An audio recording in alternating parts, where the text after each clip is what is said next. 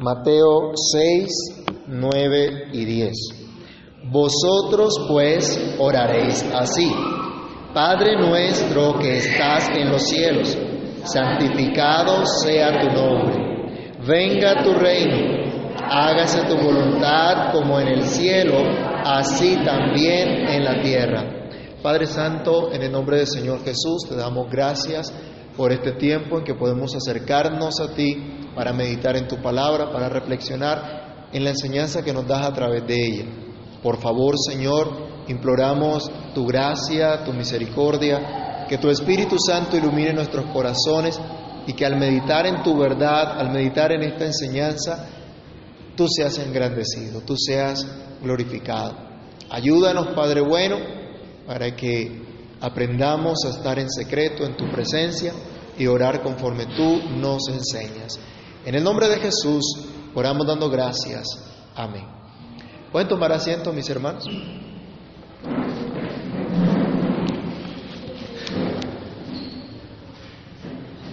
Hay suficiente puesto, están por allá parcidos. Cristo ha enseñado a sus discípulos a orar y el modelo que ha dado para seguir en la oración es tan completo que incluye absolutamente todo lo necesario para dirigirnos a nuestro Dios en oración, como parte de nuestra devoción al Señor y Salvador de nuestras vidas, como parte del vivir la vida justa, como parte de vivir una vida realmente piadosa en la presencia de Dios, que es la vida de la iglesia, la vida a la cual está llamada la iglesia, el pueblo de Dios, tal como hemos venido estudiando en esta serie de sermones. Ya vimos la primera parte de esta oración, la cual llamamos invocación. Ahora nos corresponde adentrarnos en la segunda sección del Padre Nuestro, que contiene las peticiones que debemos llevar a Dios. Pero estas peticiones a su vez se subdividen y la primera sección en la que nos detendremos en esta, en esta mañana es la sección que corresponde a la adoración propiamente dicha. Las siguientes serán peticiones por las necesidades humanas. Hoy veremos entonces las peticiones que hacen parte de esa adoración que a su vez son una consecuencia de invocar al Padre Celestial, al que cuida de su pueblo, al que bendice a su pueblo y está siempre pendiente de su pueblo. Quiera Dios, hermanos, que hoy podamos aprender a regocijarnos en medio de la oración a nuestro glorioso Señor. Lo primero entonces, desde el versículo 9 se nos dice, vosotros pues oraréis así, Padre nuestro que estás en los cielos, y la primera petición es, santificado sea tu nombre. Esa es la primera petición. Antes de pedir cualquier cosa, antes de presentar cualquier queja o cualquier situación, preocupación delante de Dios, somos llamados a adorarlo, a reverenciar su nombre, entendiendo que en la Biblia, cuando se habla del nombre de alguien, realmente se está hablando de la persona misma. No es el mero título por el cual se le diferencia de otro, sino que se refiere a las características, a los atributos de la persona como tal. Luego entonces, santificar el nombre de Dios es santificar a Dios mismo, a la persona de Dios. Dios es santo, y debemos tratarlo como tal. Vayamos a Levítico capítulo 19, verso 2. Es más, nosotros somos llamados a ser santos para poder santificar el nombre de Dios. Levítico 19, 2. ¿Qué dice?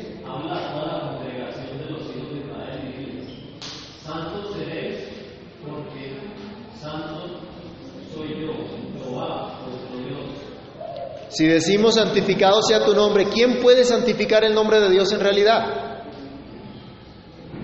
Ahora el pueblo de Dios está llamado a ser santo. ¿Y cuál es la razón? Pues que Dios es santo y solo ese pueblo santo puede santificar el nombre de Dios. Por nosotros mismos no poseemos dicha santidad. Al contrario, tenemos muchas impurezas. Pero la buena noticia es que Dios mismo nos limpia de esas impurezas. Primera de Corintios 6, 11. Cuando Pablo escribe a la iglesia en Corinto, en contra de todos los vicios que Dios dice que los que practican tales cosas no entrarán al reino de los cielos, señala que los corintios practicaron, vivieron, anduvieron en esos vicios. Pero Dios hizo un milagro en sus corazones. Dios hizo una obra maravillosa en sus vidas. Y es la que hacen cada creyente. ¿Qué dice 1 Corintios 6:11? Todos.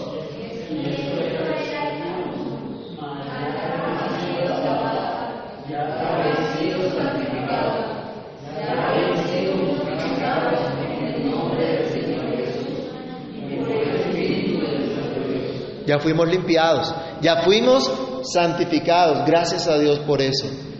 No era algo de parte nuestra, sino de parte de Dios el santificarnos. Y entonces nos enseña así el Señor a vivir apartados, separados del pecado, para agradar a Dios. Cristo nos enseña a pedir a Dios, santificado sea tu nombre. Esto es, que Dios sea conocido como Él es. Y hemos dicho, Dios es santo. Dios es separado del mal, es separado del pecado. Es un Dios justo que no puede tolerar el pecado y que de ninguna manera tendrá por inocente al culpable. Un Dios bueno. Dios es bueno. ¿Cuántas veces lo dicen los salmos? Se nos escucha, se nos dice una y otra vez, Dios es bueno.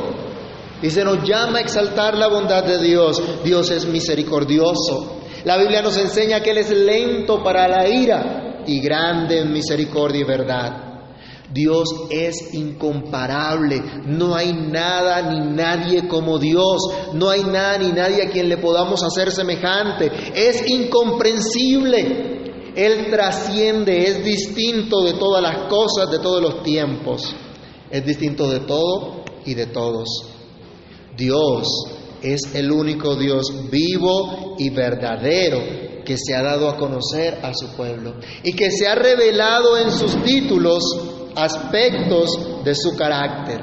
Como Cristo mismo oró en Juan 17:3, Él pidió al Padre que te conozcan a ti, el único Dios verdadero, y a Jesucristo, a quien tú has enviado. Así que cuando oramos, santificado sea tu nombre, pedimos que Dios sea conocido como el Dios santo, como Él es, separado de todo y de todos, y que solo puede ser conocido en la medida de su revelación general en la creación y de su revelación especial en su palabra, y que no es producto de la imaginación de hombre alguno. En consecuencia, debemos pedir que Dios sea conocido como Él es en verdad, no como nosotros quisiéramos que fuera Dios. Que Dios sea conocido en verdad. Pedimos también que Dios sea exaltado por lo que Él es. Esto es consecuencia lógica. Si conocemos quién es Dios, si conocemos verdaderamente lo que es Dios y lo que Dios hace, entonces no podemos hacer otra cosa sino que venir en adoración, en profunda reverencia, en admiración. No tenemos tiempo para hacer un estudio detallado de los nombres de Dios, pero vamos a ver algunos pasajes que nos hablan de lo que Dios es, de lo que Dios hace, de modo que como creyentes podamos contemplar a ese Dios y no nos quede otra alternativa sino doblegar nuestro corazón ante Él en profunda adoración y reverencia. Un comentarista resalta algunos de estos nombres de Dios que se nos habla en el Antiguo Testamento. El primer nombre es Él. Usted escucha, eh, o, en la Biblia la traducción de Dios es Él. Y este nombre significa que Dios es poderoso, es decir, no hay nadie como Él. Pero también vienen las, las conjugaciones o el nombre, las diferentes variantes de este Él con otro nombre. Y aparece, por ejemplo, el Shaddai. Este nombre no es para ponerlo en alguna tienda, ¿no? Por cierto, hago ese paréntesis. Hay algunos que ponen la tienda y su negocio con el Shaddai. Eso es un irrespeto al nombre de Dios. El Shaddai significa el Dios todopoderoso, la fuente de salvación de su pueblo. Vamos rápido a Génesis 17.1. Cuando Dios se le revela a Abraham,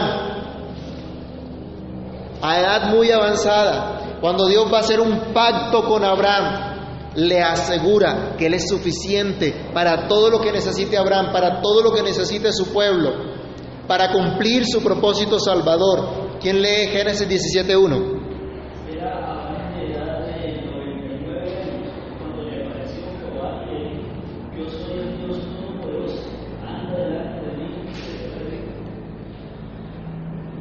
Cuando dice el Todopoderoso allí, el original, el título tiene el nombre de El Shaddai, el Dios Todopoderoso.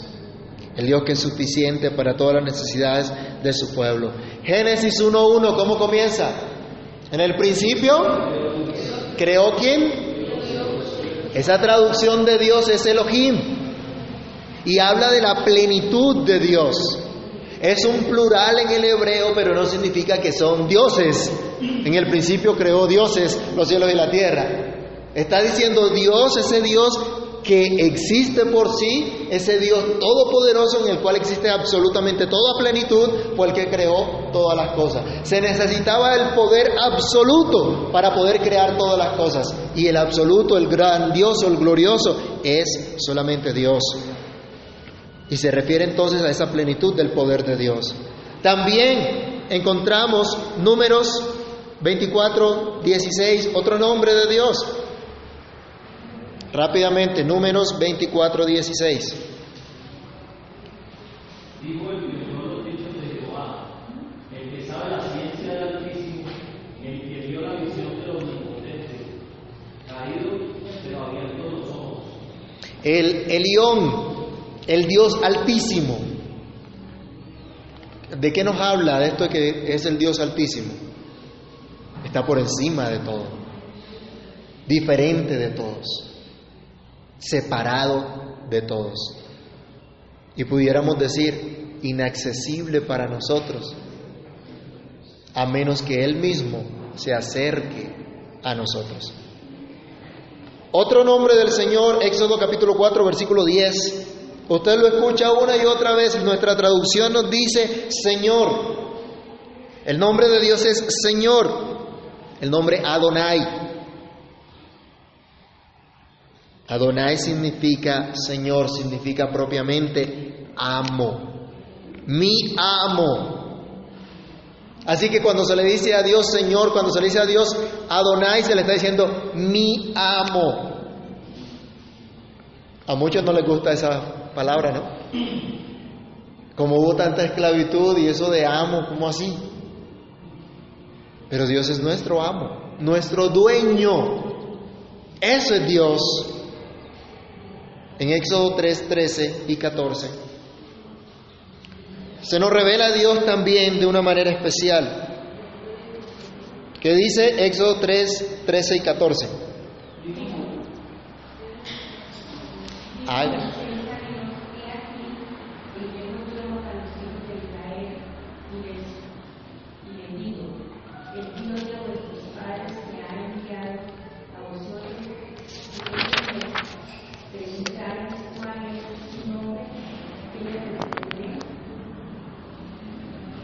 14.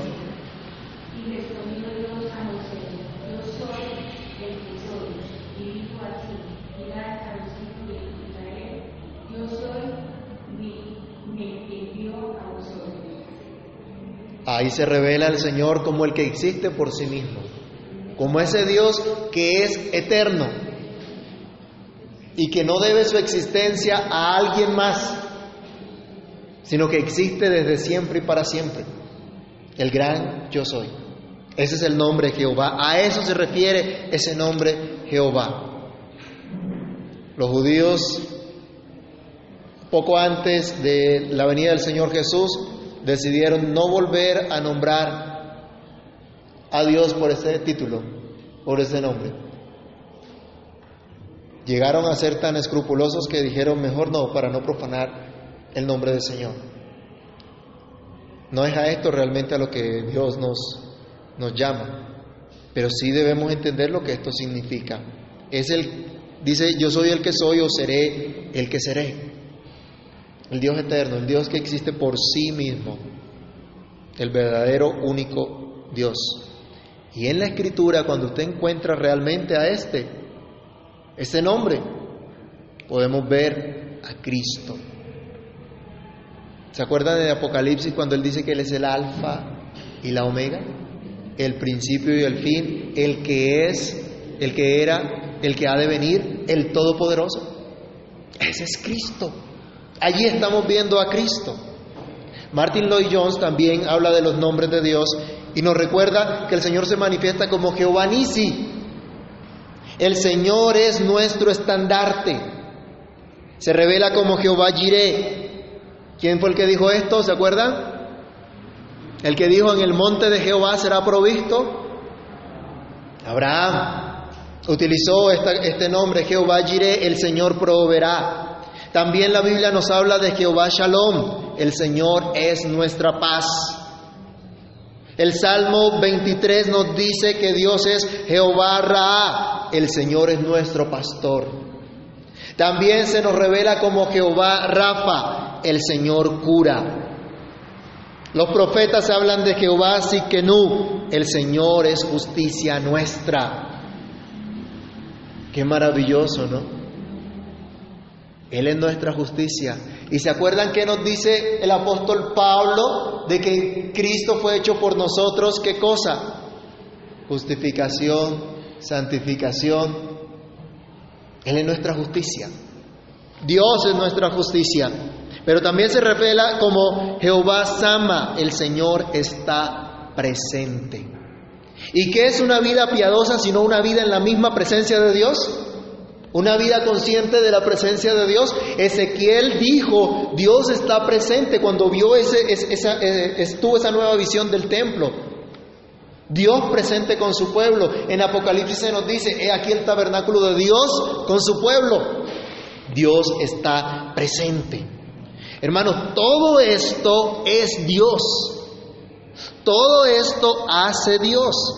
¿Cómo no maravillarnos ante lo que Él es? y todo lo que Él hace por su pueblo.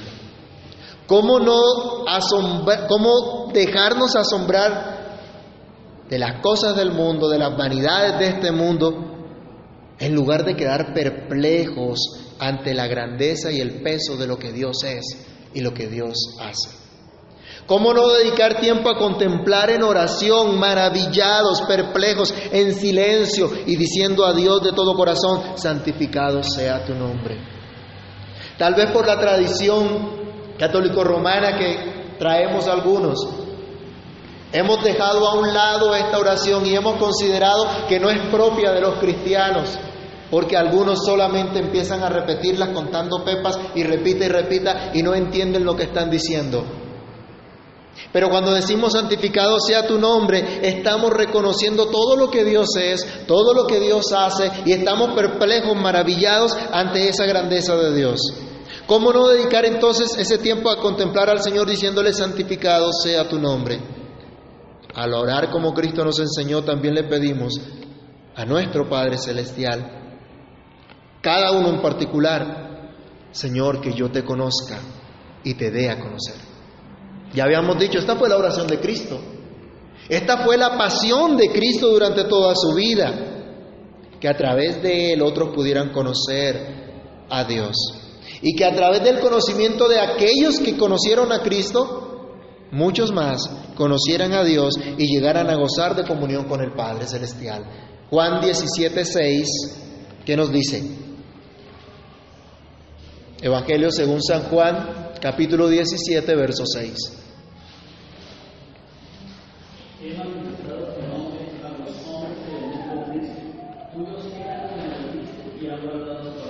¿Qué hizo Cristo? dio a conocer al Padre. ¿Y qué, ¿Y qué, expresión utiliza? Les di a conocer tu nombre. Y cuando les dice tu nombre está diciendo a Dios mismo. Pero luego él ora, 20, versículo 20 y 21 de Juan 17 también. Juan 17, verso 20 y 21.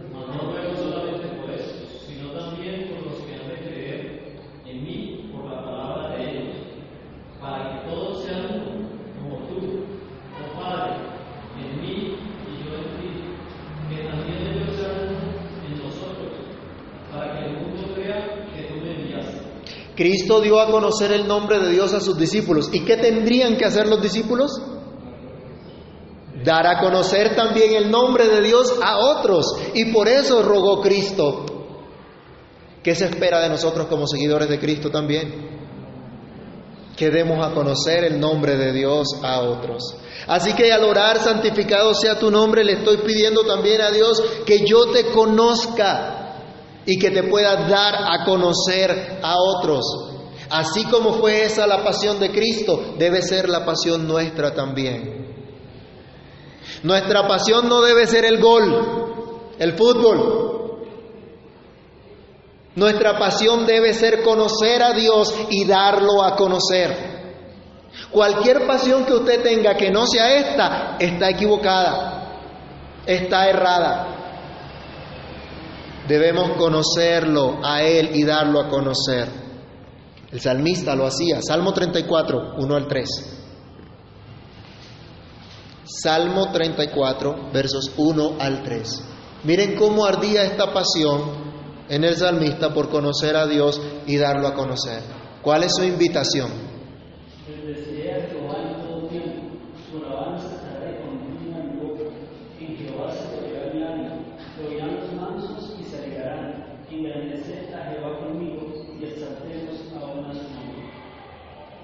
A algunos no les gusta cantar este himno, ¿no? Pero mire el contenido tan maravilloso que tiene. Y mire la pasión que arde allí. Y él dice, vamos a engrandecer a Dios todos. Bueno, ya Dios es grande, ¿no? ¿Qué le podemos añadir a la grandeza de Dios? Nada. Pero él dice, vamos a engrandecer a Dios todos juntos. Es decir, vamos a exaltar esas perfecciones de Dios, a reconocer lo que Dios es, lo que Dios hace, no solamente en un culto público, sino por medio de vidas transformadas por su poderosa palabra. Vidas dedicadas a adorar a Dios, no solo en comunidad del día de reposo, sino en su diario vivir, en lo que cada uno es llamado, en la vocación que Dios ha dado a cada uno.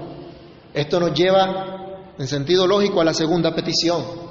La segunda petición en el versículo 10 es, venga tu reino.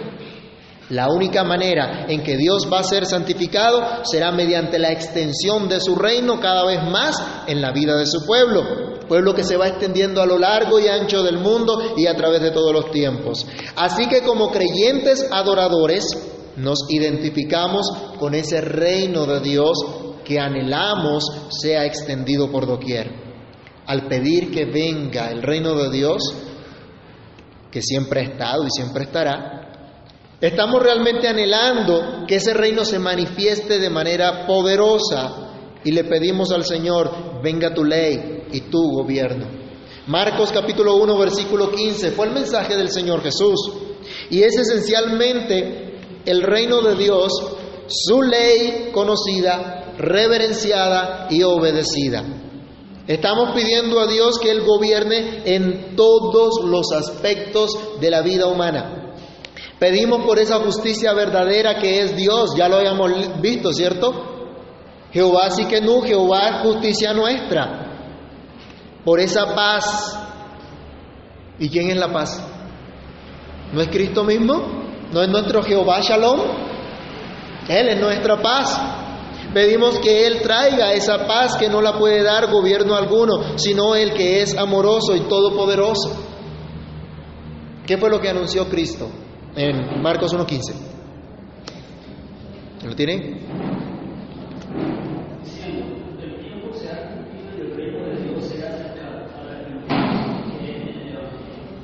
Este fue el mensaje de Cristo. Ha venido el reino de Dios, ya está entre nosotros. Así que, ¿qué exige el reino de Dios? Arrepentimiento y fe. Esto es la ley de Dios. Esto es el gobierno de Dios, arrepentimiento y fe en Él. Romanos capítulo 14, versículo 17. Nosotros estamos pidiendo a ese Padre amoroso que nos ha traído su paz para que siga gobernando y siga extendiendo esa paz. Romanos 14, 17, ¿qué dice?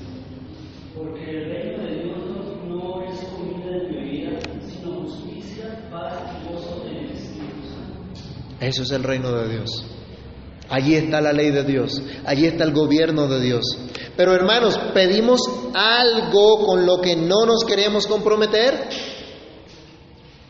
Jesús dice, arrepentíos y creed en el Evangelio. Le decimos, venga a tu reino y no nos queremos arrepentir. Le decimos, venga a tu reino, pero no estamos dispuestos a someternos a Él. O pedimos lo que no entendemos. ¿Estamos realmente dispuestos a someternos a un reino justo, santo, como el reino de nuestro Dios? ¿O más bien pedimos reinar nosotros sin la ley y sin el gobierno de Dios? Esta mañana en el estudio previo decíamos, hay gente que le gusta la anarquía, que no le gusta gobierno alguno. No quiere que nadie los gobierne, mi vida mando yo y nadie se meta y punto. Bueno, resulta que en tu vida no mandas tú, manda Dios. Te guste o no, manda Dios. Él es autoridad suprema. Y toda rodilla se doblará y toda lengua confesará que Jesús es el Señor. Le guste o no le guste. A su tiempo habrá así. ¿Quién te gobierna? ¿Tus propias pasiones pecaminosas? ¿Tus malos deseos? ¿Tu manera particular de ver la vida que no es conforme a la ley de Dios? Pero si tú eres un seguidor de Cristo, debes clamar a Dios constantemente, venga tu reino, venga tu reino a mi vida y a la de otros. ¿Es tu anhelo conocer a Dios cada día?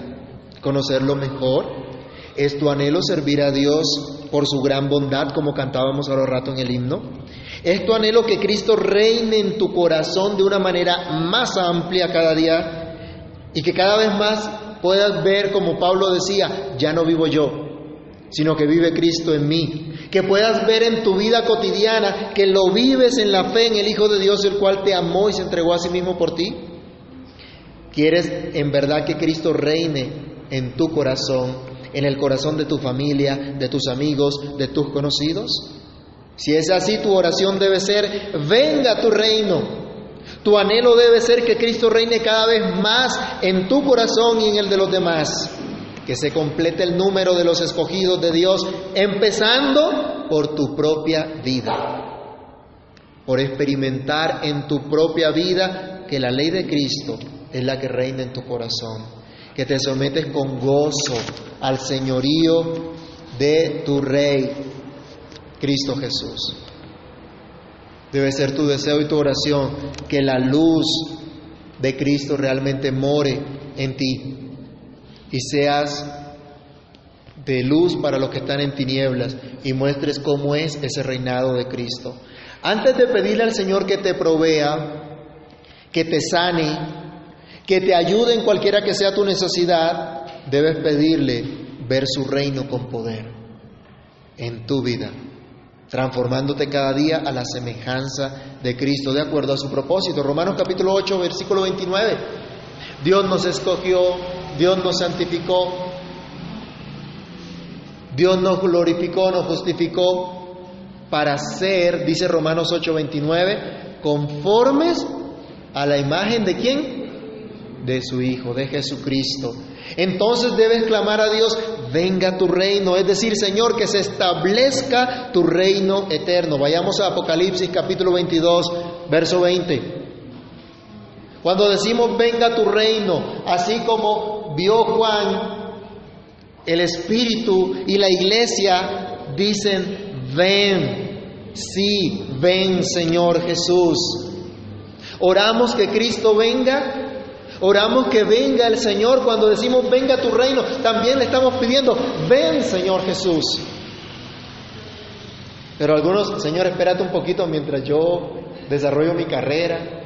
Espérate un poquito mientras tengo una familia, espérate un poquito mientras hago esto, hago lo otro. No, hermanos, necesitamos que Cristo venga. ¿No les parece suficiente lo que vemos en este mundo, las dificultades que hay, el pecado que hay? ¿No les gustaría a ustedes que venga la justicia y la paz verdadera, eterna, que reine para siempre? Que se acabe toda maldad. Debemos orar ven Señor Jesús. Entonces se va a consumar, se va a establecer por completo el reino eterno de Dios. Entonces, como dice Romanos 4:11, toda rodilla se doblará y toda lengua confesará a Dios. Todos tendrán que reconocer el reinado de Cristo. No habrá más pecado, qué maravilla. No habrá más muerte, ni enfermedad, ni dolor. Entonces la vida eterna cubrirá aún nuestros cuerpos. Dice el apóstol Pablo en 1 Corintios 15, 54, y cuando esto corruptible se haya vestido de incorrupción, y esto mortal se haya vestido de inmortalidad, entonces se cumplirá la palabra que está escrita, sorbida es la muerte en victoria. No sé si usted alcanza a comprender la maravillosa gracia de Dios y comprender lo grande de lo que nos dice acá. ¿Alguno ha perdido un familiar, un ser querido? ¿No estamos expuestos a la muerte por causa del pecado? ¿No nos afecta? ¿No es un choque terrible cuando hay una muerte? ¿No impacta? Así este viejo, enfermo, lo que sea, el que se muere, ¿no afecta? ¿No es un impacto tremendo para sus seres queridos? Claro que sí.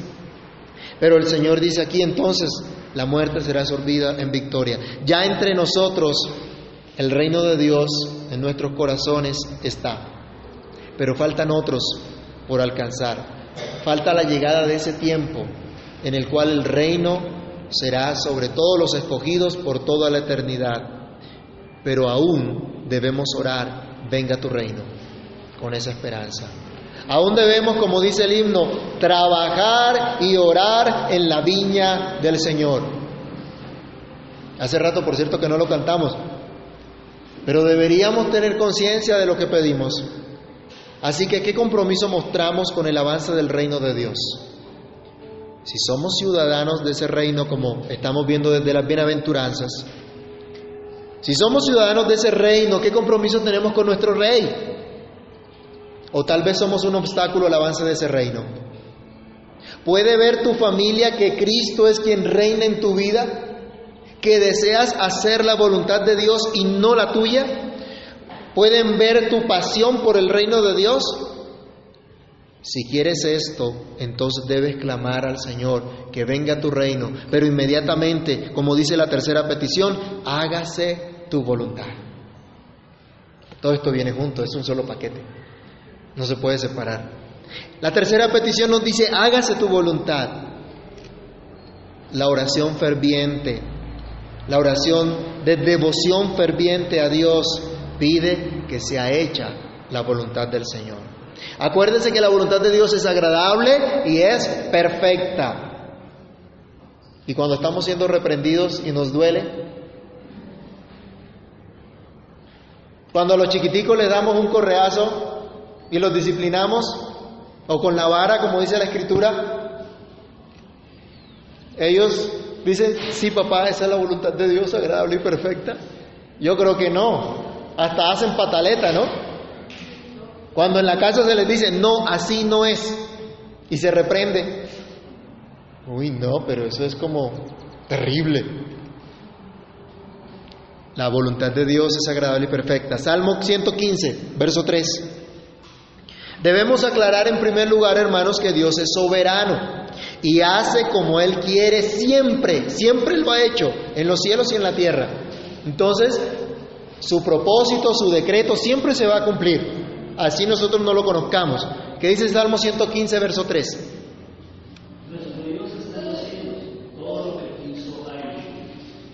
Padre nuestro que estás ¿dónde? En los cielos, es lo que está diciendo acá el Señor. Nuestro Padre está en los cielos y todo lo que quiso ha hecho. Siempre. Siempre ha cumplido su propósito. Daniel 4:35.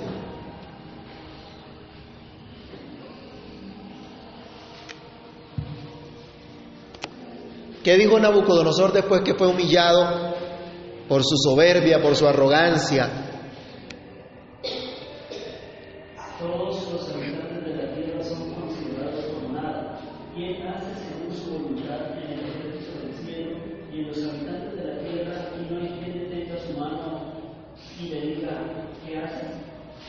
En este sentido, cuando hablamos de la soberanía de Dios, decimos que Dios siempre ha cumplido y cumplirá su voluntad. Siempre llevará a cabo su propósito santo, su propósito agradable. Entonces, cuando decimos, hágase tu voluntad como pueblo de Dios, tenemos una voluntad de Dios revelada que podemos conocer. Tenemos su palabra escrita que nos muestra cuál es esa voluntad de Dios que ha prescrito. Y debemos estar como pueblo de Dios comprometidos con esa voluntad que Él ha revelado. Así que cada creyente, la iglesia toda, ora a su Padre Celestial, hágase tu voluntad. Esto es, que tu voluntad revelada sea conocida. Que tu palabra sea conocida. En perfecta armonía con el deseo y petición del avance del reino está lógicamente que la gente conozca a Dios, que conozca lo que Él ha revelado acerca de sí mismo, de su obra, de lo que deben creer respecto a Él y lo que Dios demanda de su pueblo. De esta manera rogamos que muchos puedan invocar al Señor y que puedan ser salvos de acuerdo a la promesa de Dios, pero para ello Dios nos manda proclamar su voluntad revelada para que sea conocida. Romanos capítulo 10, verso 11 al 15. Esto lo expresa el apóstol Pablo cuando se admira de la grandeza del Señor, de su revelación y también luego se lamenta de la incredulidad de algunos. Romanos 10, 11 al 15. Cuando oramos que venga el reino de Dios y oramos que se haga su voluntad, Dios ha establecido medios para ello. Él se ha revelado, Él se ha dado a conocer, Él se ha comunicado con el hombre y ahora levanta a su pueblo, a sus hijos, y los, les encomienda proclamar su mensaje. Romanos 10, 11 al 15, ¿qué dice? Pues la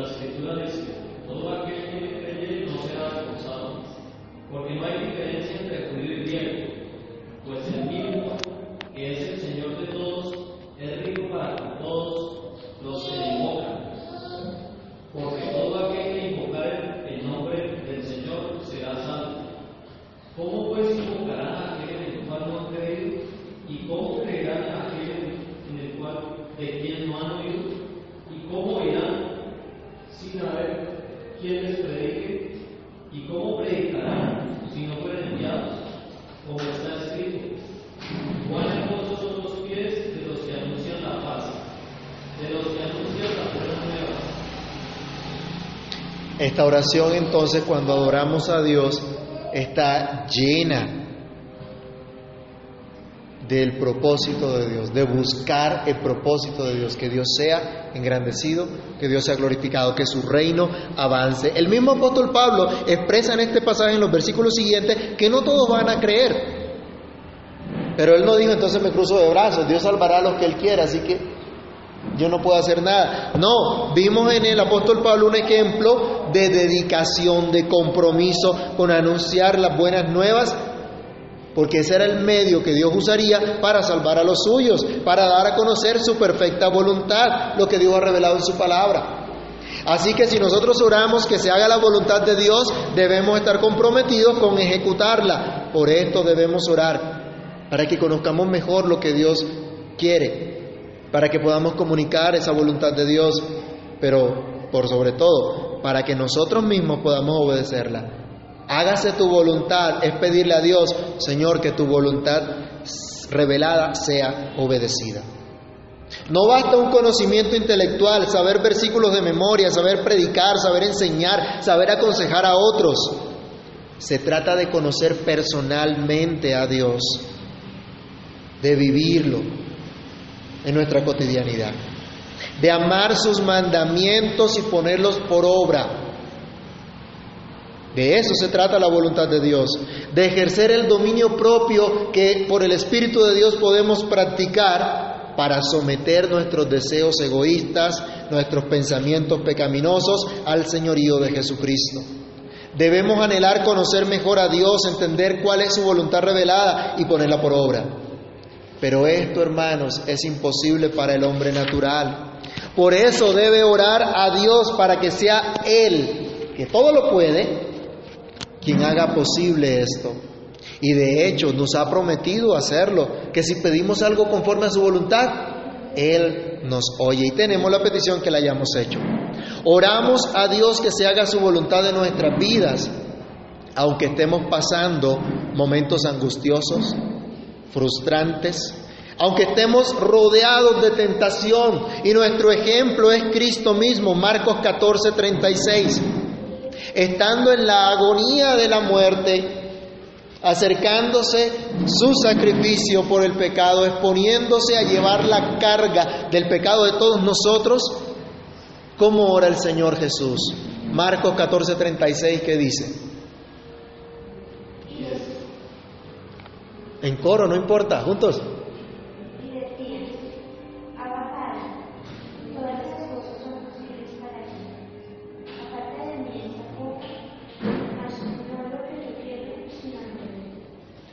Cristo mismo, siendo el Hijo unigénito de Dios, como representante del pueblo de Dios, como sacrificio por el pecado del pueblo, ora que se haga la voluntad del Padre a pesar de la angustia que está viviendo hasta la muerte. Hermanos, como dice el autor de Hebreos, porque aún no habéis resistido hasta la sangre combatiendo con el pecado. Pero aunque llegue ese momento, nuestra oración debe ser, hágase tu voluntad. No somos quien para darle órdenes a Dios. No estamos puestos para decretar, para ordenar, para exigir, para reclamar esta promesa de Dios. Se nos dice aquí, Señor, hágase tu voluntad. Como en el cielo, así también en la tierra. Consideramos al Señor que reina en el cielo. Consideramos al Señor que está rodeado de ángeles que siempre hacen su voluntad y que están deseosos de hacerla inmediatamente, sin demora alguna, con profundo regocijo y adoración. Veamos Hebreos 1.7 y Apocalipsis 5 del 8 al 13. Hebreos 1.7, ¿qué nos dice acerca de los ángeles? Hebreos 1.7.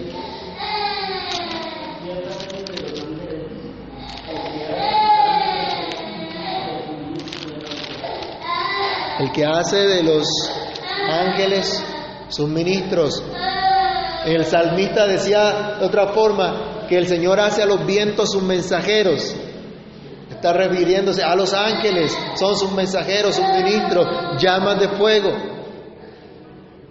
¿Y qué, ¿Y qué idea nos da que los vientos sean mensajeros de Dios? O los ángeles, que los vientos sean ángeles, que los vientos sean mensajeros de Dios. Que inmediatamente hacen lo que Dios les manda. Que corren a hacer su voluntad. Se gozan en la voluntad del Señor. En la adoración celestial que ve Juan, se nos muestra cómo todos se rinden a la voluntad de Dios. Apocalipsis 5, 18 al 13.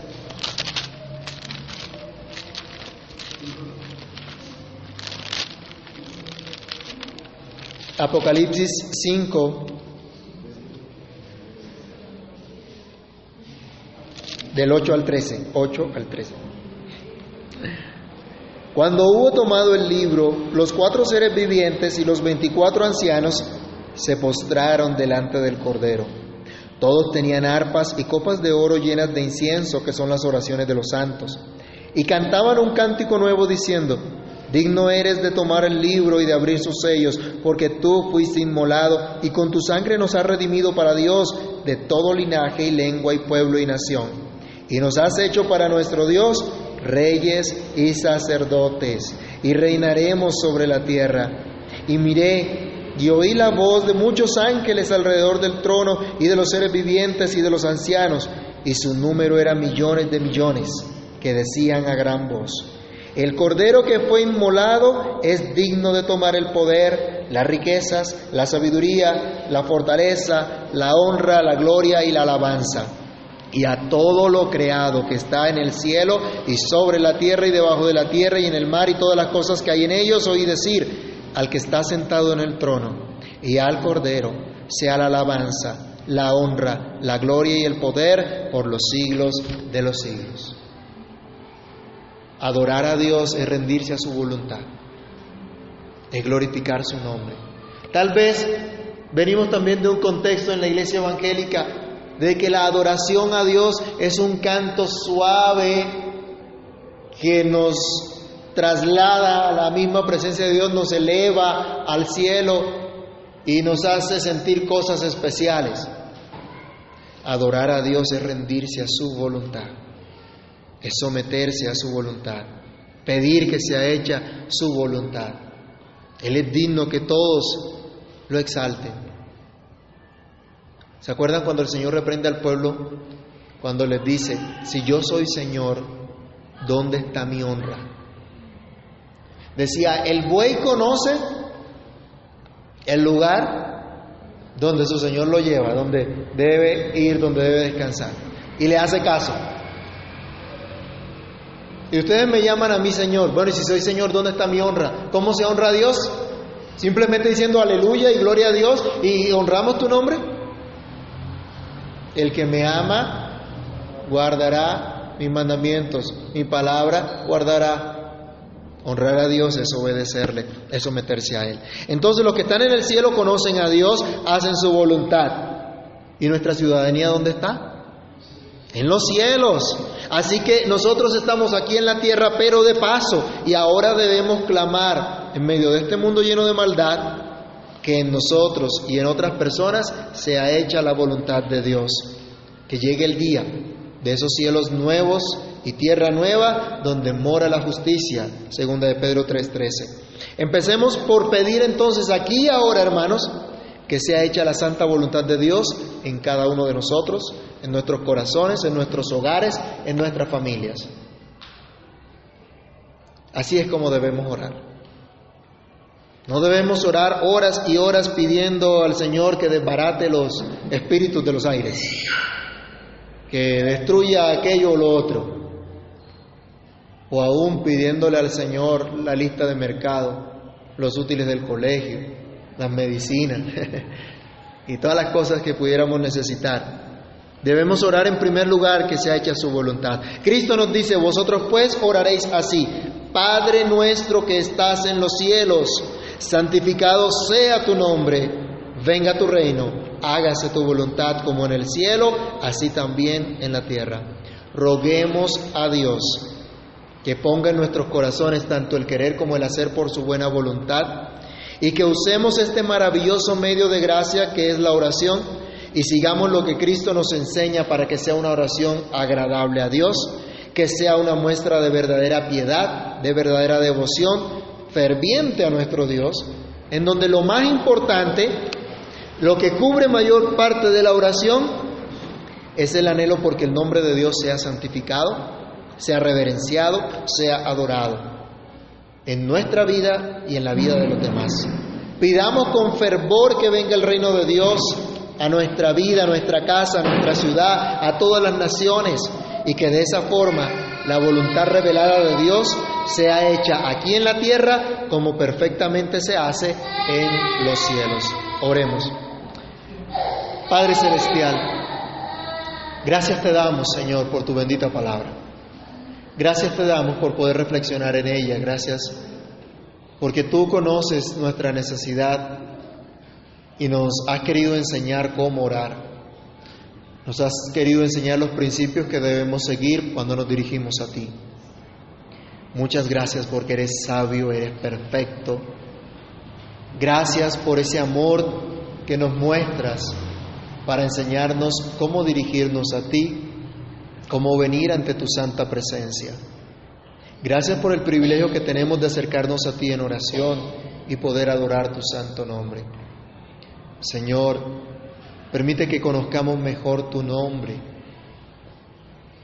para que podamos reverenciarte, para que podamos, Señor, admirarnos ante tu presencia y engrandecer tu nombre con todo nuestro corazón. Ayúdanos, Señor, para que no sean oraciones mecánicas que elevemos delante de ti, sino oraciones que realmente suban como incienso delante de tu trono. Oraciones guiadas por tu Espíritu, conforme a la instrucción que nos das hoy en esta palabra. Que sepamos que nos dirigimos a nuestro Padre que está en los cielos. Que lo entendamos para que con fervor, reverencia, vengamos delante de tu trono para que sepamos, Señor, que lo más importante es que tú seas engrandecido. Señor, ayúdanos para que esté ese anhelo en nuestro corazón de conocerte más, de conocerte mejor y de aún poderte dar a conocer. Ayúdanos, Padre bueno. Ayúdanos, Señor, para que en nuestra vida te conozcamos, en la cotidianidad de nuestra vida, que al salir de este lugar, al volver, Señor, a nuestra cotidianidad, al volver a nuestros quehaceres, a nuestra vida común y corriente, Señor.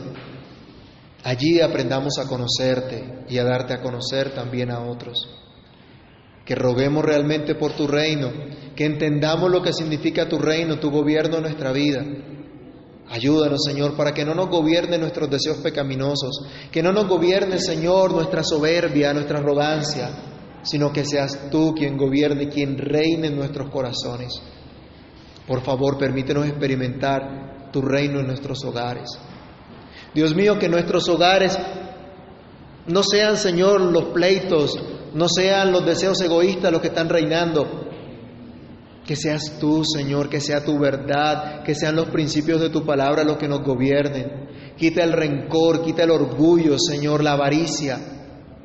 Quita todo aquello, Dios, que nos impide vivir unos hogares conforme a tu voluntad y para la gloria tuya. Por favor, haz que tu reino venga sobre cada uno de nosotros. Para que de esta manera también se extienda tu reino a otros, a los que están a nuestro alrededor. Para que podamos mostrar a otros tu reino de gloria y de poder. Tu reino que transforma nuestras vidas, nuestros corazones, nuestra manera de pensar. Señor, ayúdanos. Ayúdanos y permite que sea hecha realmente tu voluntad, que conozcamos tu voluntad y aprendamos a obedecerla.